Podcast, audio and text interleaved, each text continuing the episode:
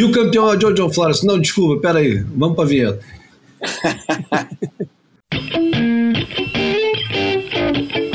Esse podcast conta com o apoio da DHD Brasil.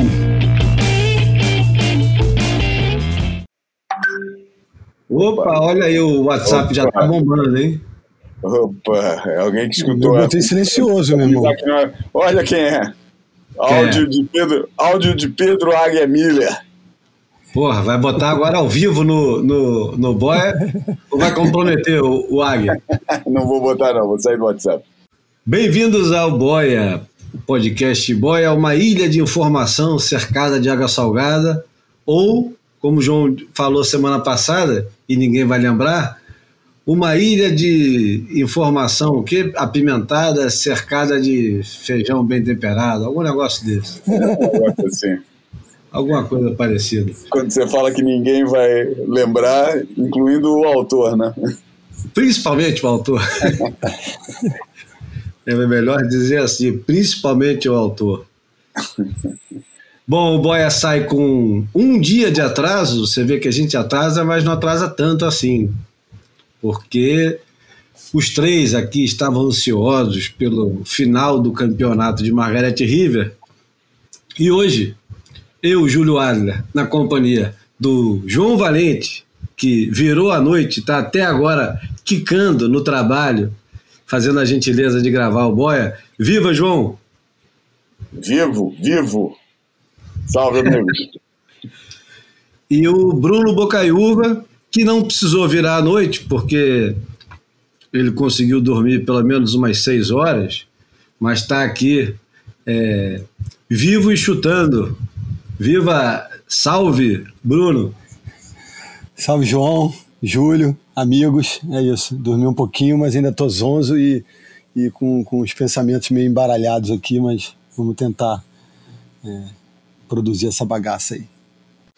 Bom, a tradicional música de hoje ela vai ser mais óbvia do que alguém poderia imaginar para o boia que termina a perna australiana.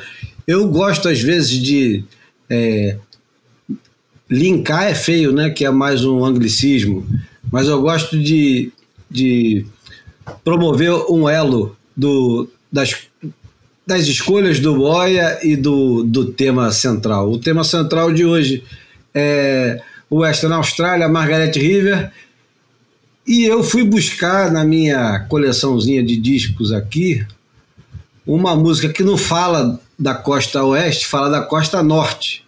E chama Filhos, Filhas, atenção, Filhas da Costa Norte. E o, o Bruno é um cara que, quando escutar essa música, o João também, claro, mas o Bruno, mais do que ninguém, quando escutar essa música, vai dar um pulo da cadeira. Vamos lá com as filhas da Costa Norte. Depois eu digo quem é.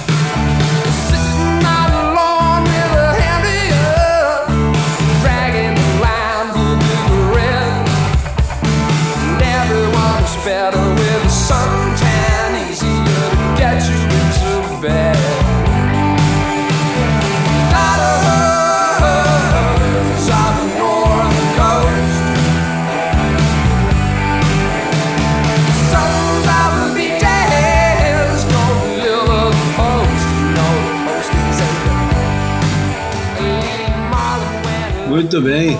Quer me fazer chorar, meu irmão? Porra. Não, chorar não, mas é uma boa lembrança, né? Uma lembrança, como diria é, os Beatles, é uma lembrança quente, né? Cara, e, e, e, nada acontece por acaso, né? Eu rodando aqui o feed do, do Instagram e na hora que você dá o. Coloca a agulha no disco, cara, entra uma foto do, do Bocão com o Teco aqui no, no encontro que eles tiveram lá no Sul. Enfim, aí eu, eu viajei uns 40 anos no tempo aqui. Então, esse aí é o Australian Crawl. Crawl. Australian Crawl, para quem não sabe, é um estilo de natação, né? É, Sabia é. disso? É, tem o Duke's Kick, né? Tem, tem o, o a, a, pernada do Duke e tem o Australian Crawl. Os caras são. O surf é lá um dos top não, 10 de. Você sabe, qual é o, você sabe o que, que Vocês sabem o que, é. que é o Australian Crawl? Sei. É o quê? Aquele que é o mais tradicional deles, né? Cara, não é, cara. Não é? Não. Então explica aí. O Australian Crawl é a técnica, tanto quanto eu sei, pode estar errado e de repente não, algum dos nossos, algum dos 13 nos, me, me corrige. É, principalmente Dragão, né? Que costuma saber dessas coisas. Mas tanto quanto eu sei, o Australian Crawl é aquela técnica de salvamento que você abraça o, a cabeça do cara com o cotovelo e usa o outro braço para nadar e para trazer o para socorrer. Ah, não, eu tava achando que era, é, que era meramente o, o estilo livre, crawl, mais rápido que existe, né? Eu não, também. Não, não, o, o, Australian Crawl é esse aí, é o que eu saiba é esse aí. É que vocês sabem, vocês estão vendo esse, qual que é, né? É a técnica de, de salvamento. Sim, claro, claro. Mais tradicional, é. né? Pô, tem tudo a ver com a cultura de surf do, do, do, do país, né? Que é, que é baseada uhum. na relação comunitária dos Life Saving Board Riders Life Saving Clubs, né? Totalmente, totalmente. Então, é isso, é, é muito surf mesmo, mais do que, que a gente imaginava ainda. É, eu, eu não sei, eu não sei nem se eles desenvolveram essa técnica por ser mais eficaz para salvamento ou se é mais eficaz para ganhar as corridas que eles fazem entre clubes de salvamento. É. essa é boa.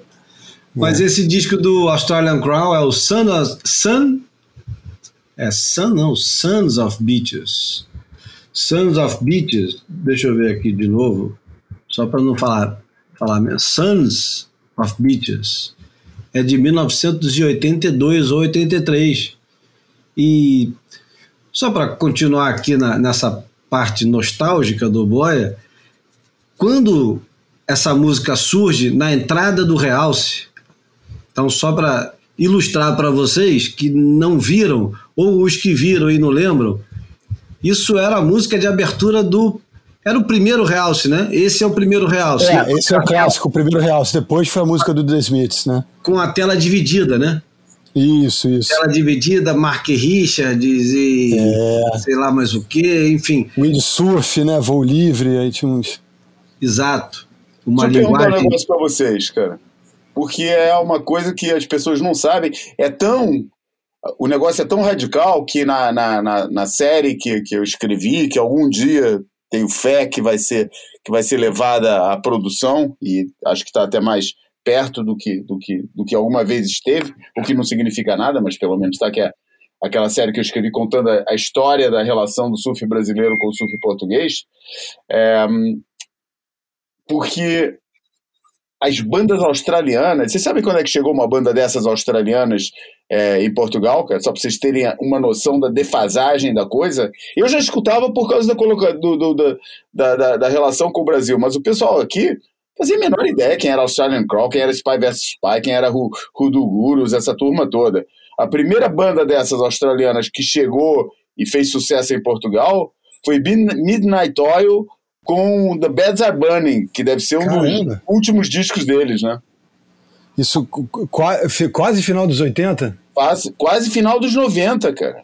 Que isso? Não, não, começo é. dos 90. Mentira. Ah, tá. Começo dos 90. Então tá, é, isso que eu imaginava. Tá, final dos 80, começo dos 90. É, com 10 aninhos de, de defasagem, mais ou menos. Quando teve aquele campeonato. Em relação ao Brasil. Louco, é. É, quando teve aquele campeonato muito louco, em, aquele WQS três estrelas em Viana do Castelo. Aquele da Night, né? Isso, eu, tá, eu era nessa época. Fiquei, eu, eu conheci ele, é, eu tinha conhecido em, em 92 em Lacanô, no Mundial Amador da ISA, é, através do, do, do, do nosso amigo Peter, Peter Wilson Jolie com quem eu ia sempre tomar um copo de vinho com ele, com a Jen, a mulher dele, no, no, no hotel que eles estavam. É, eu conheci um cara que era chefe de juízes, foi chefe de juízes muito tempo é, na ISA e algum tempo na SP, que era um cara australiano chamado Peter Whittaker, que já morreu. É, porra, um dos caras mais engraçados que eu já conheci na vida, cara. Daqueles caras que eu não conseguia, pô, não dava para ficar junto do cara sem dar, tá dando risada. Muito gente boa esse Peter Whittaker. E quando teve esse campeonato, um ano depois, o, o ou foi no mesmo ano mesmo, foi 92, mesmo ano. É, claro que ele me procurou quando chegou lá, lá em Viana do Castelo. E, e, e, porra, e daí a gente, pô, toda noite, aquele campeonato era uma loucura, aquele campeonato era uma. É, é um negócio que a gente ainda tem que trazer os nossos. Os no, é, Fabinho, Deco, os caras que estavam nessa época correndo, tatuí, cara, pra contar as histórias desse campeonato. Porque esse campeonato foi um negócio, cara, que, porra, é inacreditável. Mas festa todo dia, cara. E, e, claro que tem campeonatos assim no Brasil melhor do que ninguém, mas esse daí tem uma característica especial, porque é festa num lugar totalmente alheio ao mundo do surf e da, dos campeonatos, totalmente alheio, não fazia a menor ideia do que estava acontecendo. e os surfistas que foram cair nas festas tradicionais, é, as festas dos imigrantes que na, no verão vêm para Portugal é, da França, da Dinamarca, do Luxemburgo, de todos os lugares onde os portugueses se espalham pela Europa, vêm passar suas férias e vêm viver aquela tradição do Portugal profundo. Não é o Portugal sofisticado, não é o Portugal cosmopolita, é o Portugal profundo, é aquele portuguesinho que migrou para o Brasil no século XIX para abrir uma padaria para esse português, é esse português que faz essas festas de verão e de repente tava a SP integrada nas festas tradicionais desse Portugal profundo, cara, é uma história que vale a pena ser contada. É, mas é, nessa época eu estava escutando direto esse disco, estava pegando em Portugal. Lembro que estava com Peter Whittaker, Shane Horan, é, Robbie Page, é, Ross Clark Jones, pô, a turma da pesada toda, né? E eu boto o disco, né? A gente parou o carro a caminho da discoteca, né? Teve que ter uma paragem no meio do caminho para que a gente estava indo para a discoteca, que ainda ficava uns 20 minutos do lugar do campeonato. E eu botei esse som alto e os caras falaram, cara, não acredito que eu estou nesse lugar, que para eles era um negócio totalmente surreal, né? O, é. lugar onde eles estavam, escutando essa música. Por isso, foi final de anos 80, começo de anos 90 esse disco. Só para não perder o fio da meada que, que eu estava no início, achar esses discos na época porque todo mundo queria ter uma fita cassete com, com essas músicas, porque afinal de contas a gente está falando dos anos 80 e até mesmo no início dos anos 90, a gente viajava com fita cassete e com Walkman, então o jeito de você levar essa música para o carro, por exemplo, era colocando numa, gravando numa fita cassete. E no real você não tocava nem a música inteira, só, troca, só tocava os 30 primeiros segundos da música. E todo mundo queria escutar a música inteira, você só conhecia o refrão. E na busca de achar esses sons, a única solução possível, porque afinal de contas os surfistas eram os únicos que gostavam desses sons que eram considerados um pop de segunda ou de terceira, era recorrer aos próprios surfistas que viajavam para a Austrália ou que iam para Bali e traziam as famosas fitas piratas. De um dólar. É. As famosas fitas piratas de Bali, né?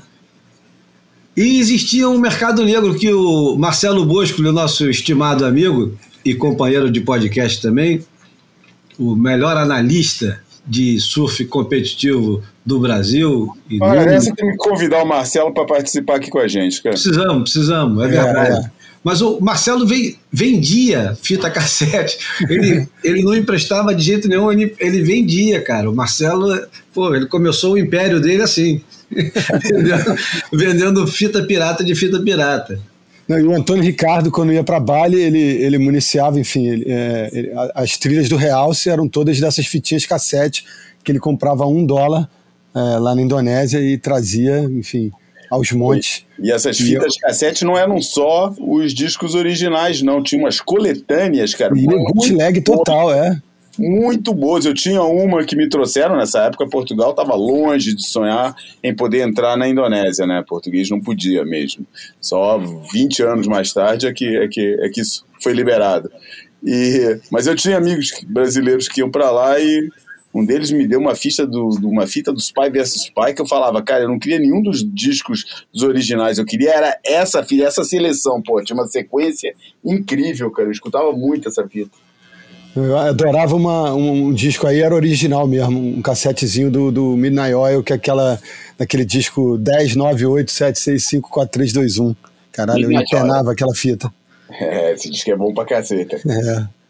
Lembra quando a gente assistiu o Rudo Gurus lá em Bélgica? Não lembro. Mas... não lembro. Você não foi? De repente você não foi. Queimou esse neurônio. Deve ter ido. Não, claro, eu não fui, eu não fui. Não? Ah, tá. Eu não fui. Eu fui numa é. festa do Trax que, que é melhor esquecer. Bom, vamos começar a falar do, do campeonato de Margaret River, que afinal de contas, o John John não venceu o campeonato e essa é a grande notícia, né? É, apesar do, do ato falho, agora né, assisti-lo pelo planeta inteiro do, do Caio Guerreiro, né? Cara, será que, ele teve, será que ele teve noção, cara, de que aquilo ia se tornar um meme, cara, até o fim dos dias dele, cara? É.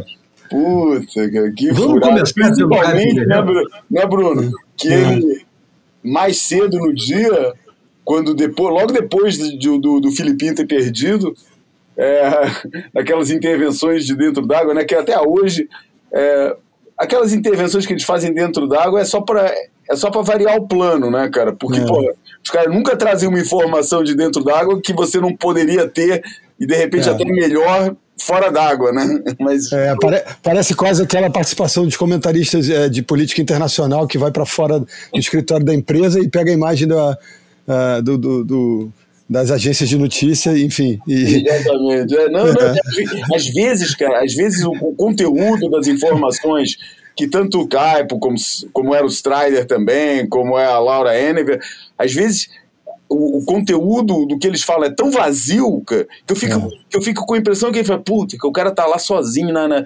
boiando lá, bota ele para falar alguma coisa, só pra gente lembrar que ele tá vivo, cara, porque pô, não tem nada para acrescentar, entendeu? Falou, pô, o mar tá muito bonito, a gente fala, cara, o mar tá muito mais bonito visto daqui de fora do que daí de dentro, a gente tá com uma noção muito melhor do mar, cara. E outra coisa que ficou um pouco evidente, eu acho que o Strader ficaria um pouquinho mais confortável naquelas condições mais extremas, né? O Caipo se assustou bastante com vários momentos ali do mar. De anteontem? É, eu achei, do, do de anteontem principalmente. Ok, talvez. O anteontem eu não, não trabalhei, então só assisti no, no, no Analyzer, não assisti nada direto não. Mas é, mas bem no comecinho, né, voltando, né, cara, o cara, bem no comecinho da transmissão, logo depois da derrota do Filipinho, ele tava lá felizão da vida. Nossa! Porque, tinha, a, abriu o campo para os havaianos, né? Para pra, pra lacra amarela sair com, com um dos do, dois do havaianos. É, é. Ou de Nossa, foi aquele sorrisão de orelha a orelha naquele momento. Né? Sorrisão de orelha a orelha, cara. E depois o cara me sai com uma daquelas, cara. Pô, foi muito engraçado, cara. Foi muito é. engraçado. Deu até para dar uma despertada no final da, da transmissão. Eu acho que a gente deveria começar a conversa pelo Caipo, porque o Caipo tá tomando alguma droga muito boa, cara. É tipo, é tipo aquela cena do, do filme com a Meg Ryan que ela simula um, um orgasmo é, dentro da, da lanchonete. e aí, é. É, e aí a, a mulher que olha ela simulando, uma senhora de idade olha ela simulando o orgasmo dentro da lanchonete, gritando e tal. E ela, e ela pede assim: Eu quero tomar o mesmo que ela está tomando. eu quero tomar, eu quero tomar esse negócio que o, é, o Caio Guerreiro. Ele, tá é, ele, ele incorporou, o Caio incorporou aquele espírito de êxtase permanente, né? Que os caras querem é. promover, né? É, Não, ele tá com uma é. cara diferente, descabelado, uma coisa meio maluca, cara. Ele é, acho que é, é, o patrocínio da Coopers, né, cara? Eu acho que, porra, é, deve estar tá fazendo bem. Não, mas de manhã cedo ele não toma Coopers, cara. Eu, eu acho que ele está disputando com o Strider esse, esse lugar é, de correspondente de dentro do, da zona de impacto Uhum. E está se esforçando bastante para encarnar o personagem. Eu vou te contar uma coisa. Ele, Entre ele um tá e outro, prefiro o Caio. Entre um e outro, prefiro o Caio. Mas vou te falar, nesse campeonato, não sei porquê, o que falta que eu senti do, do, do Stacy Galbraith, cara. Vocês lembram dele no ano passado, fazendo as entrevistas? Claro, não, antes de começar, o Júlio, antes de você entrar, a gente tava falando disso, que ele tá no Make or Break, né? O Júlio falou. É. Vocês já assistiram todo? Não, ainda nada. O Júlio já quarto. começou. É. Eu assisti todinho. Eu tô no quarto o episódio e uhum. a gente não deve entrar nesse assunto hoje, porque senão o Boia vai ficar com mais de três horas é, e o pessoal posso. vai gostar muito. É, eu, não, é. eu, não, posso que hoje tem apesar de eu estar virado, não vou perder documentário do, do tá rolando o Indie Festival, Festival de Cinema Independente, seja lá o que isso significa, aqui em. Lisboa, e hoje tem um documentário sobre o Thelonious Monk. Porra, boa, hein? Não dá para perder, né, cara? É. Eu, eu, por esse lado de cá, eu não quero perder o Real Madrid e o City de jeito nenhum, nem que seja para assistir só o segundo tempo. Pode e eu, eu, papai Uber, já já tenho compromisso, então toco o bonde. Então vamos lá. Mengão também, né? Tem Mengão, é. mas o Mengão é bem mais tarde. Dava, é. dava para fazer de três horas, se fosse pelo Mengão. É. Agora vamos começar o campeonato por onde? Vamos começar pelas meninas. Pra, é, a vitória da Isabelle Nichols é, um, é, é, uma grande. Aliás, a final entre a Havaiana Gabriel, Gabriela ou Gabriele? Gabriela. Gabriela. É. Gabriela. É, Brian. Brian. E a Isabela ou Isabelle? Isabela. Isabela também. E final entre Isabela, Isabela Nichols, australiana, uhum. Aliás, também do Oeste Austrália, né? É. Ou seja, o campeonato ficou em casa do, no masculino e no feminino. Literalmente em casa. E eu estava lendo no Trax, o Luke Kennedy, editor do Trax, que também faz parte do Make or Break, é, eles, eles estão muito bem, aliás. Eles, só, eles só escolheram jornalistas alinhados né, para estar ali né, no Make or Break. Mas tudo bem. Não é esse assunto. É, eu, eu não acho, não. Não acho mesmo. Eu acho que o, o Galbraith é um dos caras que é, critica bastante o Luke Kennedy pra cacete também. Eu não, não, acho que eles são alinhados com a WSL, não. Uhum. E nem acho que isso é, é a preocupação do, da, da produção lá deles. Muito pelo contrário, até. É. Enfim, foda-se. É, desculpa. Eu não, não deveria falar palavrão assim, cara, logo no início do programa. Não, tá... mas para Portugal foda-se a vírgula também, né? É então, assim, verdade. assim, nossa audiência em Portugal fica tranquilo. É verdade. Mas a Isabelle Nichols, é, segundo o, o perfil que a revista e site Tracks colocou agora, é, ontem, chama-se Overqualified, é de 2019, e é revelador que é, comunica nos avisa que a, a Isabela Nichols, quando entra no, no quando se qualifica, quando estava no WQS ainda, já estava fazendo faculdade de engenharia e escolheu engenharia civil. E depois, talvez, ela tivesse interesse, ou tem interesse, de fazer engenharia mecânica. Tudo isso porque ela sabe que o caminho do surf profissional é um caminho muito curto, vai fazer um pé de meia, mas é possível que, se não conseguir uma carreira muito vitoriosa, não, não vai sobrar muita coisa. E ainda por cima, ela está de olho nesse mercado de ondas artificiais, onde a engenharia pode ajudá-la bastante. E achei muito legal ver que é, em 2022 existe essa realidade onde uma menina jovem, talentosa, que acaba de ganhar uma etapa do circuito mundial, é, dedica parte do tempo dela para completar os estudos, coisas, coisa que eu não consegui fazer. Bruno e João conseguiram, terminaram o, o, a faculdade. João se formou em jornalismo, o Bruno também, né? Eu não, eu não consegui terminar, não. Tem até.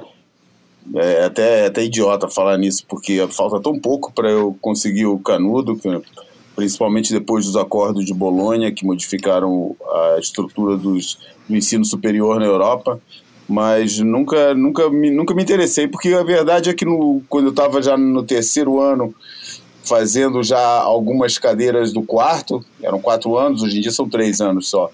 É, começou a Surf Portugal, cara, eu comecei a trabalhar e never look back.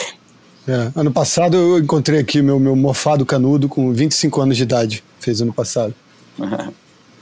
É, como é que é a só meu rato aqui rapidinho, hein? A Isabela Nichols não é WA, não. Ela, ela é lá da área do, do Julian Wilson. Ela é de Column, no, em Queensland. Ah, ok, ok. acima okay. da Gold Coast. É, quase é, quem, Nusa. Quem seria WA seria a Bronte, né? É, quase, é, quase Nusa, é. Ah, pois é. Eu, onde é que eu li, então, que ela era de WA? Ah, eu acho que foi a empolgação, talvez, da torcida ontem ali, enfim, alguma, algum embrulho de informação aí. Enfim. Sunshine é, Coast, é. Você tem a, a, o resultado do corte feminino, porque eu acho que a, a grande notícia no final das contas né, é o corte. O corte acabou roubando um pouco do, da importância desse campeonato.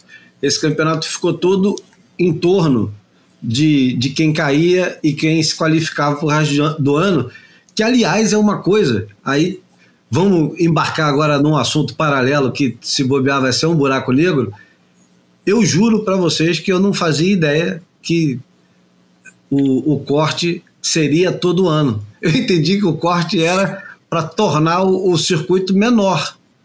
E ele se tornaria menor e pronto. Ia ficar só com 24 ou 22. Eu não eu tinha entendido. isso há bem pouco tempo também. Eu não, não, tinha entendido que o circuito ano que vem começa nesse mesmo formato e tem de novo corte. É isso mesmo? É isso mesmo. É, é, é. Isso é uma coisa muito estúpida, não é possível, cara. Cara, eu não entendo também qual é, a, qual é a política, mas principalmente o que, o que isso afeta mais para mim é o, é o paradoxo que cria entre o drama que foi altamente é, fomentado pela WSL, por todo mundo, né, cara? O drama do corte, o drama. Porra, cara, devem ter dado instrução pros caras aí. Quando vocês souberem que foram encontrados, vocês têm que chorar em frente às câmeras, entendeu? Tem que ser assim, cara. É, quando, na verdade, cara, nunca, em momento nenhum da ASP, desde a época do WQS, nunca foi tão fácil voltar para um cara que tenha caído do, do tour, voltar para o tour no ano seguinte, cara. Nunca foi tão, tão, tão fácil quanto isso, cara. Quase esses caras todos que caíram provavelmente vão voltar, tirando um ou outro, cara. É, é... Por que você acha isso? Cara, porque é, eu acho. Por causa desse Challenger Series enxuto, em seis meses. A gente vai ter todos os eventos do Challenger Series e o cara, no, no ano que ele perdeu a vaga, ele pode reconquistar. Isso já acontecia no QS, mas era meio paralelo, né? O cara ia competindo um e outro e meio que não é, eu acho que separar acaba, eu acho que facilitando. O cara abraça agora o Challenger Series e. Enfim, Exatamente, cara, não tem que pode se identificar só ele, né? É. é, é. E, enfim, não sei, não, não, eu, eu, isso meio que esvaziou para mim o, o, o, sentido do, do corte, cara. Virou só uma brincadeira mesmo, é só para criar um momento de drama, para contar uma história. E que em nada é, eu não vejo nenhum mérito esportivo no corte. Vejo méritos mediáticos, vejo essencialmente mediáticos, né? É, poder contar uma história, criar um drama. Eu não vejo mérito esportivo aí, não vejo como é que o esporte beneficia desse corte. Ah, não, eu, eu é, não, é, não, é, que eu discorde. Eu acho que a gente consegue é, perceber camadas de talento dentro da elite, tanto entre homens e mulheres. Existem grupos e subgrupos. E eu acho que de fato tem ali um subgrupo que, é, é, que às vezes né, não, a performance não reflete a posição. Né? No caso específico do João, acho que todo mundo há de concordar, mas eu acho que existe ali um, um subgrupo sempre, por exemplo, falando só de homens, de 10 caras que têm um nível abaixo dos 10 caras de cima, que tem um nível abaixo dos 10 caras do topo. Eu acho que dá para perceber, eu acho que é nuances técnicas diferentes dentro do próprio grupo de elite. Isso acho que eu consigo perceber e eu entendo o corte nesse sentido, de alguma maneira esportiva, sim. Mas também. Ok, assim, não, assim, não, não, é, é interessante esse ponto de vista. É, mas isso vai sempre ter, independente do número de surfistas que tem lá. Se, se o mérito é tornar mais evidente essa divisão, é, para mim essa divisão ficava essa divisão ficava evidente no próprio ranking, né? O ranking refletia isso. A turma de cima era bem melhor que a turma do meio, que é bem melhor do que a turma de baixo. É, o fato de ter um corte ou não, não muda, não altera em nada essa realidade. Esses caras de baixo que foram, que foram no corte, tirando as exceções, que também tem mais a ver até com, no caso do, do, do João, né, que é o, é o, é acho que é o, é o verdadeiro é, mas é, acho que é o, é o, único verdadeiro escândalo nesse, nesse corte, é, que tem mais a ver com a com, com, a, com, com questão do seeding, né? É. Com a questão do, do, do reajuste do, do, do depois, né? Do, do, do, primeiro, da primeira ronda, que deixou de ser feito, e que originou que ele tivesse caindo sempre com o top seed, né? Com o John John várias vezes e tal. É, e não sei, cara, não, não, eu não vejo, é, tirando o lado do business, por intermédio de, um, de, um, de uma coisa mais atrativa, de uma narrativa mais atrativa para ser vendida, é, eu não vejo como é que esportivamente isso beneficia é, o, o, o, espetáculo. O, o, espetáculo, quer dizer, o espetáculo não, porque o espetáculo é história e isso beneficia. Eu até achei que criou um drama extra que tornou essa etapa mais interessante. Por aí tudo bem. Mas não vejo, é, pelo lado esportivo, da performance mesmo do surfista dentro d'água, o que que isso beneficia? Por, por que, que o surf vai, como esporte, vai evoluir mais por causa desse corte? Essa é a pergunta, né?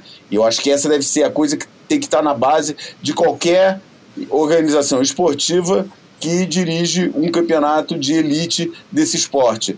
Todas as decisões têm que ter como prioridade, é, tem, os dois, tem os dois lados, né? Tem a, a, a criação de receita para tornar o esporte é, atrativo do ponto de vista financeiro para todos os players, sejam surfistas, sejam os oficiais, seja juízes, seja quem for, é, e mas principalmente a evolução do próprio esporte, né? tornar o esporte cada vez mais competitivo, né? tecnicamente mais evoluído e tal. E eu, sinceramente, não sei, cara, não, não, não sei se vejo isso por aí, porque você pega uma classe que Quer dizer, antes tinha um ano para amadurecer, agora vai ter cinco meses para amadurecer.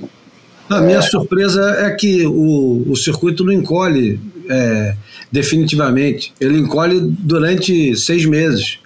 É. Então, isso é muito estranho. Eu, eu, eu, eu ainda estou com dificuldade para assimilar esse negócio. Como assim? Peraí. Então, o, o circuito não vai diminuir? A intenção não era diminuir o circuito e ficar com menos gente e tal. Era não. a ideia que eu tinha também, cara. Não, a ideia é fingir. É, produzir emoção, é. Não, fingir que ele diminuiu e aí dizer que está economizando. Eu, eu não sei se eles vão economizar ou se eles vão redistribuir os prêmios entre quem está lá dentro. Eu tenho curiosidade de saber. Aliás, eles já falaram isso, mas é que eu, eu não presto tanta atenção, nesse tipo de coisa. É nessa hora que faz muita falta o Marcelo Bosco. Mas o, o, o dinheiro que eles economizam com a. Ah, não, vai, vai ser. Não, vai ser, eu tenho essa informação sim. É, vai ser a mesma grana e, por exemplo, o, o campeão é, é, passa de 80 mil para 100 mil, acho, depois do corte. Ah, entendi.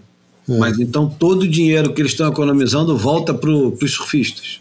É, na verdade tem economia de, de logística também que não está é, não, não tá nessa conta da, do, do, price money da premiação, mas enfim, é interessante saber que, que a premiação é, fica mais robusta na segunda metade. Sim, talvez não precise de tantos dias para terminar o campeonato. Exatamente, exatamente. Não, a janela, a janela As janelas são menores. É. São menores, cara. É. Tá bom. Não são muito menores, são menores do que. Tem nove dias de janela? É, no Brasil são oito. Ok, ou são oito. Oito, é. 28. É, Bom, pra... no, no assunto corte, vamos lá. É, vamos começar pelas mulheres, porque eu acho que nas mulheres o corte foi. É, desculpa para quem espera um, uma coisa meio é, pachequista aqui do torcedor, que o Brasil é sempre a coisa mais importante do assunto e tal, mas no meu caso o surf está antes do, do Brasil, quando a gente trata aqui de surf, é, eu sou surfista antes de ser brasileiro, então não, não me importa muito o, o, negócio. Aliás, eu sou brasileiro antes de ser surfista, mas fazendo boy eu sou mais surfista, enfim. É. É, a grande notícia do corte entre as mulheres foi a série Fitzgibbons, que tem 14 anos de circuito, nunca perdeu nenhuma etapa por motivo nenhum, nem contundida, ela perdeu a etapa. E e foi ejaculada. Olha que expressão horrível para dizer que a, a mulher é, foi é, saiu. Foi injetada, é, é. Mas ela ela está fora do circuito. Mas no entanto, e aqui você mais surfista ainda, a, a coisa que foi mais sentida durante o campeonato, eu acho, independente do, da dramaticidade que envolvia a eliminação da, da Sally, a Molly Picklum, ela foi a surfista do campeonato. Independente de quem ganhou, esquece quem ganhou. Mas a manobra que a Molly Picklum fez é, durante a bateria dela com quem mesmo, Bruno? Você vai lembrar já? E... Não, não, não vou Mas, conseguir me lembrar agora. Ah. A, a manobra que a, que a Molly Picklum faz na bateria contra sei lá quem, num dia muito bom, é a manobra do campeonato e possivelmente a melhor manobra já feita por uma mulher no campeonato de surf. É exagero? É exagero. É muito exagero. Mas não dá para rejeitar a ideia de que é, poucos homens hoje no circuito mundial fazem o que a Molly Picklum fez, é, simulando, emulando um, um proto John John Florence, uma coisa, uma manobra esticada, com arco, com força, com velocidade, com tudo. E para mim, que estou muito mais preocupado com, com, a, com a estética e com a funcionalidade das manobras e tal, do que com todo o drama que tem por trás de cada um dos personagens, eu considero que a grande perda do circuito mundial feminino foi perder essa menina Molly Picklum para essa segunda metade, independente de como ela talvez se comportasse ou vai se comportar ainda no que vem em ondas como Gilende e Tiopo, mas meu Deus do céu, vocês ficaram assustados com a manobra dela, porque a manobra dela, para mim, é um ponto fora da curva, como foi ano passado o aéreo reverse da Steph, da Stephanie, da, da Carissa, mas para mim, aqui entra um capítulo novo. É, eu concordo. Só, só esclarecendo, foi na bateria é, da Honda de, de 16 contra a Tyler Wright, quando ela eliminou a Tyler Wright. Marcou é, 9 17. É, foi, foi impressionante, cara, vou te falar. Foi um. E, e, não sei se iria tão longe a dizer inaugurar, mas eu acho que foi assim um, um, um salto grande na linha evolutiva aqui do, do surf feminino, o, aquele carving dela, cara. Foi um negócio, porra. É porque o que está acontecendo agora no, no surf feminino é uma coisa que nós vamos. É, vai, vai ficar mais claro daqui a duas, três temporadas. O que está acontecendo agora no sul feminino é que se apresentam candidatas ao, ao estrelato que ainda não estão no jogo completamente. A Caitlyn Simmons, que nem sequer é, se preocupou em manter a, a vaga dela e está preocupada em melhorar ainda mais a Sierra Kerr, que nem ap apareceu ainda. É... é, a revolução tá, tá, é, tá, tá ganhando corpo, né? Essa, essa a, troca de guarda agora é inevitável. Né? É, é, uma, é. é. uma, é uma menina que aparece com, com um surf que é tão é, é, tão avançado tecnicamente, não que as outras não sejam, porra, a Lake Peterson é super é, técnica e, a, e, talentosa. A Stephanie Gilmore é um absurdo. A, a, a Carissa, a Carissa eu acho que ela está ficando extremamente repetitiva e, e, me incomoda um pouquinho o, como ela é bem julgada sempre, mesmo é. as mesmas coisas. Apesar... Eu acho que a Stephanie também está visivelmente cansada também. Não, e, a, e a Tyler Wright está no momento bom, está no momento incrível da carreira dela. Ela está tá variando um pouco mais o surf dela, tá, tá tudo certo na parte de cima. Mas é que o que está acontecendo na parte de baixo é muito fascinante. Não é parecido com o que está acontecendo no mundo masculino. É muito diferente. Porque está vindo uma revolução aí que, porra, a galera de cima não, sei se vai aguentar. E, no entanto, agora no corte, tudo que a gente falou no início do ano, quando terminou o, o campeonato de pipe, era que a renovação era inevitável, que agora cabeças iam rolar. E, no entanto, é. a única A única veterana de fato que caiu foi a Sally. Não, tudo bem, a Malha Manuel também caiu. É, mas a verdade é que a maioria das meninas que prometiam muito, e aliás, eu acho que se tivesse acontecido isso no, no primeiro ano, acho que 2008, quando entrou o, o George Smith e o Danny Reynolds, estava arriscado os caras rodarem também né, no primeiro corte. Acho que o George Smith fez um ano de merda no primeiro ano dele. Não lembro agora o, o Danny Reynolds se, se, se, se fez um ano tão ruim. Mas o fato é que a Betty Lou, Betty Lou, Sakura Johnson caiu, a Luana Silva caiu, a India Robson caiu, a Brown McCauley caiu, apesar de ter surfado quase tanto quanto todas as meninas nesse campeonato. Caiu. A Amália Manuel, que vinha surfando bem esse ano, caiu. Porra, o Amália Manuel tava melhor do Dá que pena, nunca. cara. Ele caiu, cara. Impressionante. Não, Maria Manuel que já fez sete finais na Elite, cara. Sete vice-campeonatos. Tô com peninha dela. É, mas também não é o fim do mundo, né, cara? Elas Claro. vão voltar. Quer dizer, vai voltar se, se mostrar serviço, mas não é que, nossa, acabou a carreira dela, tadinha. O que, que ela vai fazer agora? Vai trabalhar agora como pedreira, vai trabalhar como assistente de chefe numa lanchonete em Mas, Oahu. mas a verdade é que alguns vão mesmo, cara. Entendeu? É, a diferença de receita para um surfista do, do, do, do WCT para um, um surfista comum é, é, é muito grande. E às vezes os, os, os contratos estão assinados quando tem contrato, né? Porque quando não tem contrato, a diferença é ainda mais abismal por causa da, da, da premiação, da premiação mínima. É, mas muitas vezes o contrato tem uma tem cláusula de, de, de rebaixamento, cláusula de aposentadoria em que baixa a receita, baixa o salário, porque se não está no, no- por algum motivo não está no, no, no WT. Mas vamos lá. Então, é, entre as meninas, acho que é, se salvaram. As meninas, ela- elas estão com, com um colchãozinho.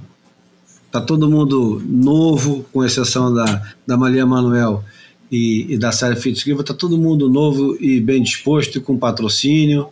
Agora, nos homens, nos homens, não tem ninguém também com pires na mão, cara. Porque os caras que precisavam mais se qualificaram.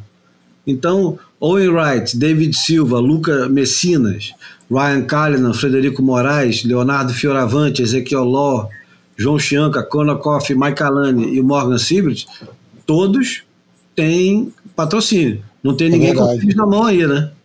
É, o Colin Robinson, que estava com pires na mão, provavelmente está sendo procurado por um monte de gente, porque está garantido o na segunda metade do Leary, ano né? e no ano que vem.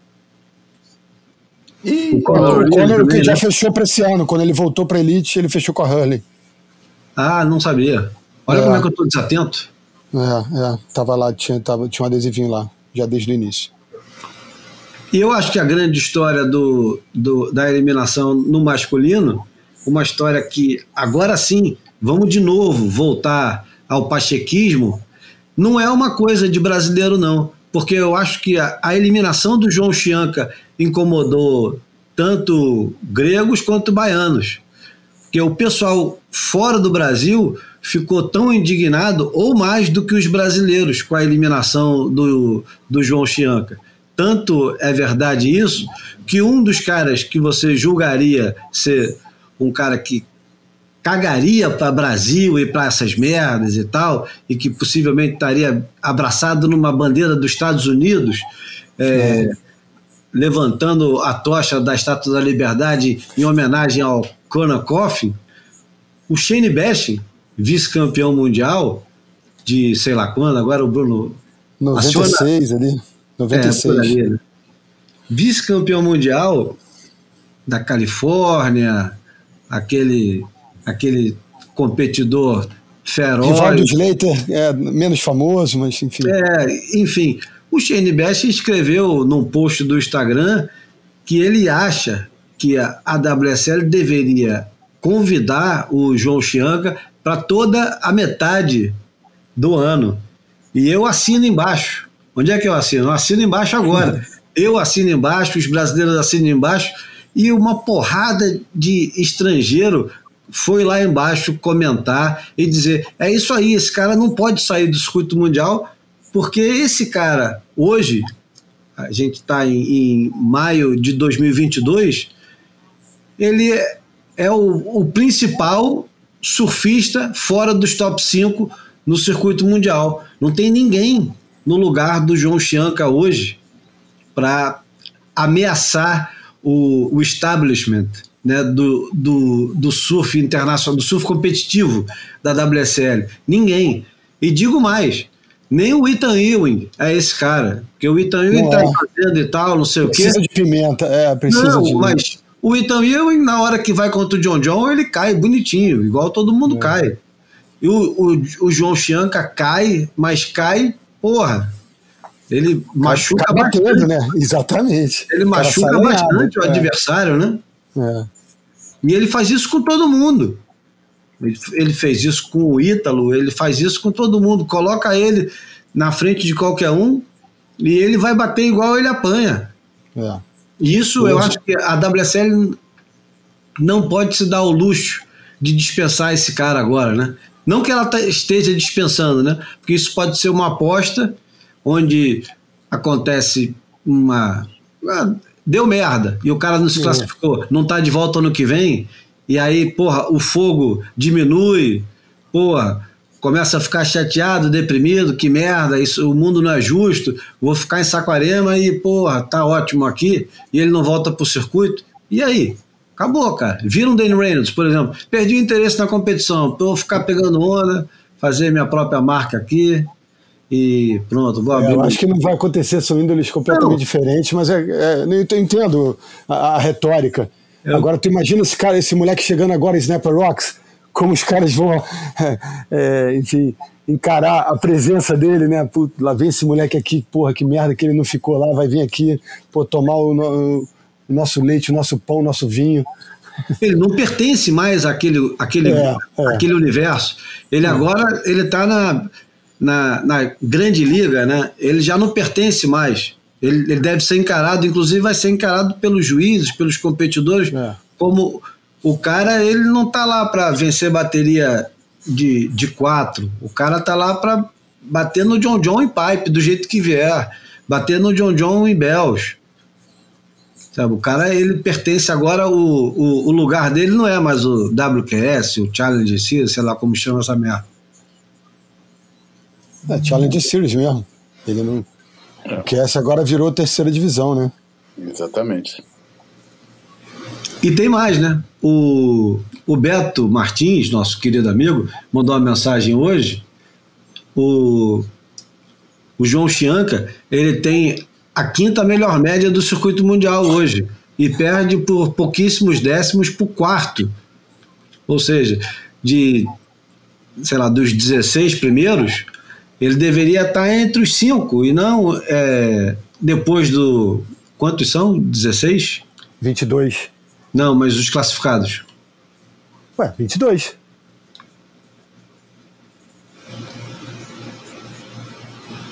Não é?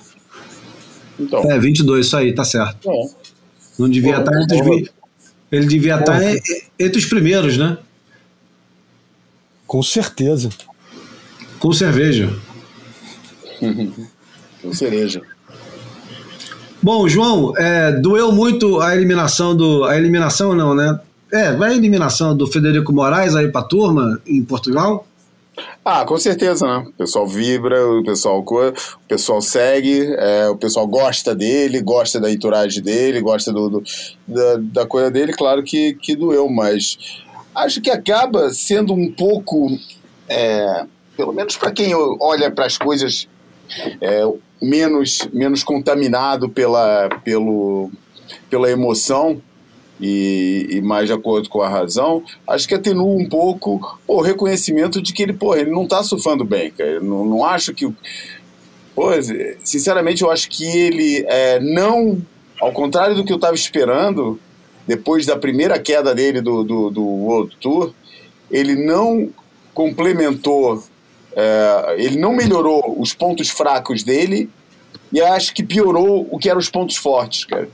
É, hum, não sei, não quero atribuir culpas a ninguém, eu não estou dentro, já não sigo a coisa do, do, com a proximidade que eu seguia as coisas todas, que, é, não quero pôr culpa em nada, mas vamos, vamos, vamos nos ater aos fatos. E os fatos é, nenhum dos surfistas do Dog se manteve, do Richard Marsh, no Tour. Também não quero atribuir essa importância toda ao, ao, à profissão de coach, né? de, de, de, de técnico, treinador. Essa, pô, acho, que, acho que ainda não tem é, essa importância. A gente está bem nos primeiros momentos do nascimento de uma nova profissão sobre a qual ainda não tem muitos parâmetros é, definidos. Mas eu acho que a grande questão, ô João, ah. é que o, o Federico ano passado terminou em décimo. E, e se a gente pegar os top 10 do, de 2021 e olhar agora para o corte, é. você tem. Como é, caiu, Morgan caiu de top 5 até, né? É. Então, caíram três dos dez primeiros, é, porra, quase um terço. É impressionante, né? O, o, que eu acho, mas eu estava falando do, do, do, Bom, na verdade tem, é a mesma coisa pro, pro, que, o que vale pro, pro Kikas vale pro Conor Coffin também, né, cara? São caras que têm surf baseado num determinado tipo de, de, de manobra, de pegada na onda, que seriam teoricamente beneficiados. Aliás, porra, a segunda etapa do ano era Sunset, onde o Kika já foi finalista duas vezes, né, cara? É, segundo lugar, teve dois vice-campeonatos em, em Sunset, porra. É, não, não, não, pô, não, eu não vi o, o, o Kika surfando bem em nenhum dos campeonatos desse ano, cara. Vi uma onda dele boa em pipeline, que foi boa porque a gente estava a expectativa era tão baixa é, em relação à performance dele que vê aquela onda de repente soou a um grande momento e foi um eu senti que foi um momento de, de crescimento para ele aquela onda que ele pegou em pipeline, mas de resto, cara, porra, eu acho que tá faltando downturn para ele. Acho que as, a, o, o, o carve turn dele de frontside tá muito Encur, no. Encurtou, tá, é, encurtou. lá em cima, cara. Tá so, pô, ele roda no terço de cima da onda. É raro ele fazer aquele downturn, né? Que começa lá em cima e traz até aqui embaixo. É, não vejo ele fazer esse tipo de manobra. Acho que ele tá lento e eu acho que ele não tá. É, o olho dele para escolha de ondas, que sempre foi um dos pontos fortes dele, não está não tá funcionando como sempre funcionou. E depois também tem o lado do ciclo, que, eu, que, que é uma coisa que eu chamo o ciclo do julgamento. Né? O julgamento vem em ciclos. Tem uma hora que eles escolhem alguns surfistas para serem os xodós do momento e as notas saem fáceis. E o Kikas sempre foi um cara que, que as notas saíam fácil para ele. É, e eu acho que esse ano inverteu um pouco. Acho que esse ano as notas não estavam saindo tão fáceis para ele, estava mais realista é, em relação àquilo que estava sendo praticado e o resultado está aí, cara. Eu, em momento algum, senti que apesar de eu botar ele sempre no fantasy, porque eu não consigo não botar, porque eu tô ali para torcer, não tô ali para ganhar nada, não vou botar o cara só para ganhar um jogo onde eu não ganho nada, né? Só para me divertir com os amigos. Isso não consigo, boto sempre Pô, mas a verdade é que eu sempre achei que foi uma má escolha porque, porque cara, eu não tava, não senti o Kikas com a força que eu sempre vi nele, é, com, com, os pontos. É, eu nunca considerei ele um surfista excepcional, considero ele um atleta excepcional, são coisas diferentes. É, e o atleta compensava, né, as vantagens do atleta compensavam as deficiências do, do surfista, e muito bem. É, mas esse ano eu não senti em momento nenhum aquele cara que, pô, que chato, né? Que o que, que é um competidor chato, né? Que, que, porra, que ninguém deve, deve querer pegar porque sabe que o cara não vai errar, que o cara vai vir sempre nas melhores ondas, cara, e que se o outro vacilar, der o menor mole, ele vai lá, dá o bote e ganha a bateria. A carreira do Kickers do, do World Tour é, foi, foi, foi construída com base, com base nisso, né, cara? No não erro, na boa escolha de ondas, na estratégia competitiva em to, todos os momentos, as dinâmicas da bateria, é, jogo de prioridade, sempre fez isso tudo muito bem.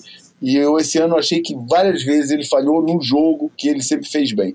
Enfim, a coisa foi sentida, mas ao mesmo tempo, pelo menos eu durante a transmissão que fiz aqui, estava é, sempre alertando que, cara, que eu acho que ele é, é, é bola dentro no, no, no circuito de 2003, 2023. Acho que, acho que ele vai ser um dos que vai regressar, porque ele se alimenta muito desses momentos, cara.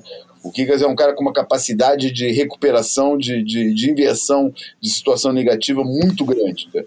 Agora, é, vamos ver, né, cara? É muitos anos trabalhando com o mesmo coach, é, de repente está tá, tá, tá, tá, precisando mexer em alguma coisa ali. Na, a, a, a, estabilidade que funcionou até agora, esse ano não funcionou. Resta analisar, entender e, e, e, perceber se, se vale a pena mexer por aí, se é por aí ou, ou, ou não. Não sei. Vamos ver. Eu acho também chocante com isso, só para ter, só terminar a coisa, é, pela primeira vez em não sei quantos anos, não tem nenhum surfista europeu no tour masculino. Porque o Léo Feiravante. O Léo caiu junto, que inclusive é outro, outro treinado pelo, pelo Dog, como você falou, né? É. E o Léo caiu, e, e com a aposentadoria do, do Jeremy, é, não, nesse momento não tem nenhum. E isso acho que, que é um bom momento para a gente olhar para o surf europeu, para as estruturas, para organizar, para a organização do surf europeu é, e tentar entender as razões para isso, nem que seja para chegar à conclusão que é isso mesmo. Entendeu? Eu, outro dia, num grupo de WhatsApp que, que eu tenho aqui, que reúne o, todos, toda a galera do, do, do surf da, da, dos anos 90 aqui em Portugal, a galera toda. E, e eu botei uma. uma é, há pouco tempo botei lá, iniciei lá uma discussão. Normalmente o grupo só fala besteira, mas de vez em quando.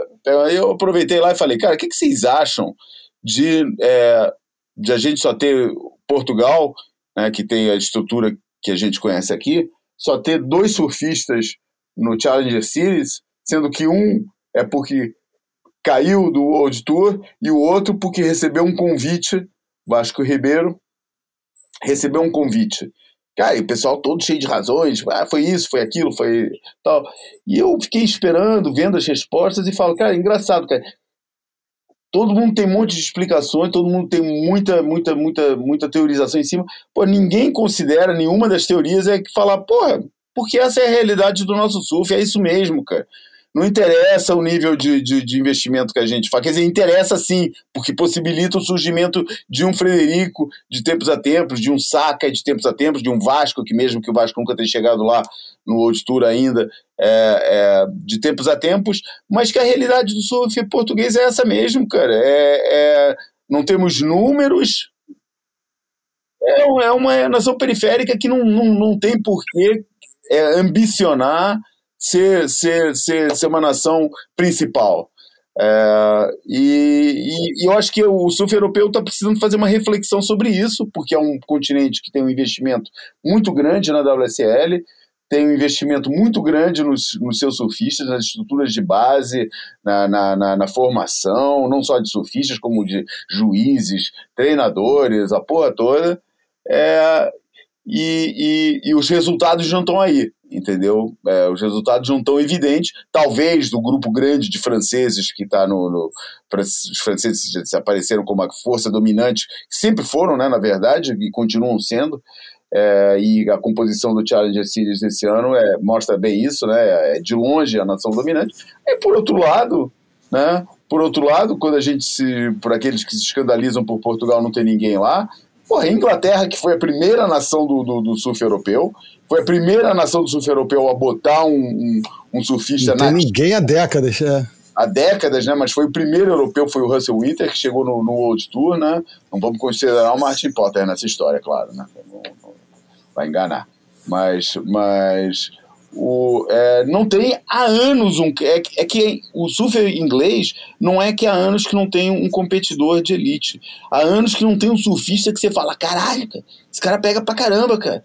Pô, tem muita gente no, no, no, no Big Surf, né? A galera lá de, é, de, de, da Irlanda, a galera que vem pra cá pro. pro, pro, pro como é que chama? Pra, pra Nazaré mas, mas um, um, competidor, um surfista de high performance de elite, qual é o último inglês que vocês lembram que vocês podem falar, cara? Cara, eu não lembro. Para mim, eu vou calhar no, no, no Russell praticamente. O Gabe Davis, talvez, o Gabriel Davis. Pô, eu achava o Gabriel Davis, pô, ruizinho pra caramba, cara. Aquele Alan Stokes, porra, cara, ruizinho pra caramba, também muito limitado, cara. E a Inglaterra, cara, é um Boa. é mais tradicional Dupa, da. É, realmente, meu, meu relógio apertou aqui, cara. Eu vou fazer minha participação final, assim, é, penando, peço desculpas, porque realmente obrigações familiares aqui vão, vão me tirar do, da, da conversa. E eu queria dar o meu dedinho de prosa antes de sair sobre questões que mobilizaram muito é, as massas nos últimos dias e principalmente ontem.